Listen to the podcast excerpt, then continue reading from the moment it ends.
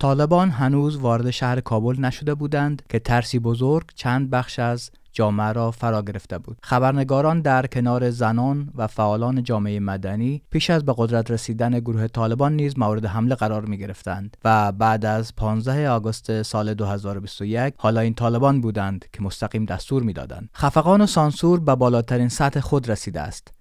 کسی جرأت بیان دیدگاهی که اندکی با گروه طالبان مخالف است و یا انتقادی بر آنان شمرده می شود را ندارد. بسیاری از فعالان صحنه خبر افغانستان را ترک کردند و آنان که ماندند هر روز با مشکل جدیدی روبرو می شوند.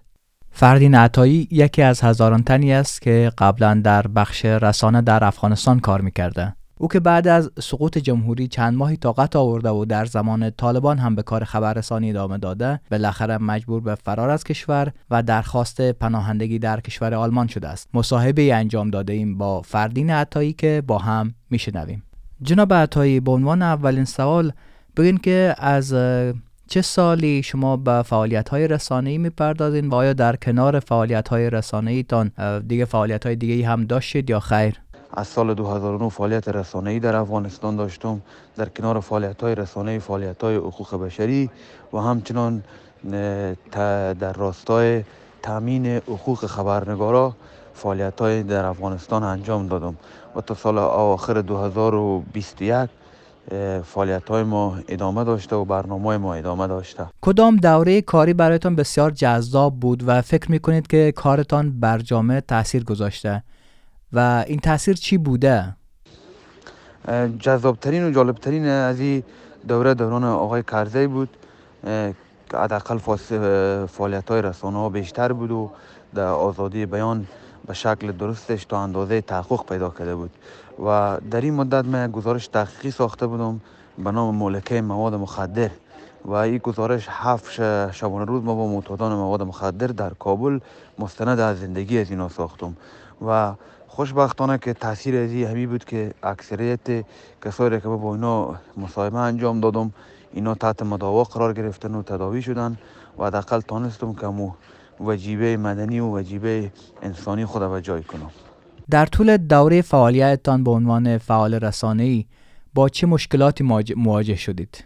طوری که قبلا ذکر کردم ما بیشتر گزارش های تحقیقی در مورد مواد مخدر فروش مواد مخدر قاچاق مواد مخدر و همچنان ایتیاد فعالیت داشتم و مستندات به این شکل می نوشتم. ولی متاسفانه که اکثریت فروشنده مواد مخدر در در سطح بسیار بلند حکومتی ارتباطات داشتن و این اعضای حکومت می‌تونستن برای من همیشه دردسر خلق می‌کردن حتی در زندگی شخصی و در زندگی روزمره ما. و یکی از در سال 2013 وقتی گزارش ما در مورد ملکه مواد مخدر نشر و پخش شد از طرف یکی از نماینده مجلس که خود از اون نماینده آمی از این فروشنده مواد مخدر بود مورد ضرب و شتم قرار گرفتم. ولی همیشه مشکلات وجود داشت.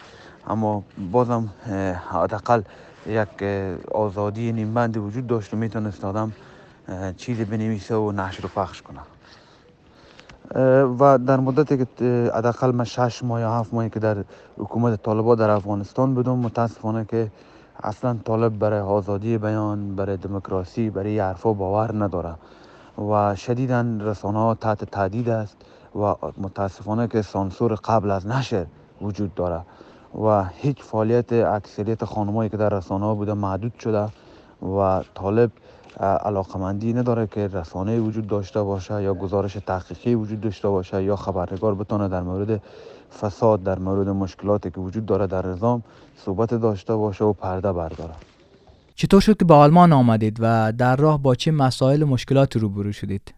بعد از سقوط جمهوریت و آمدن طالبان متاسفانه که تمام بخش های فعالیت های رسانه‌ای و متاثر شد از حالت و ما مجبور شدیم که مثل میلیون ها نفر دیگه مهاجر شدیم و که خانم پزشک بود در افغانستان دیگه نمی‌تونست فعالیت های خود انجام بده.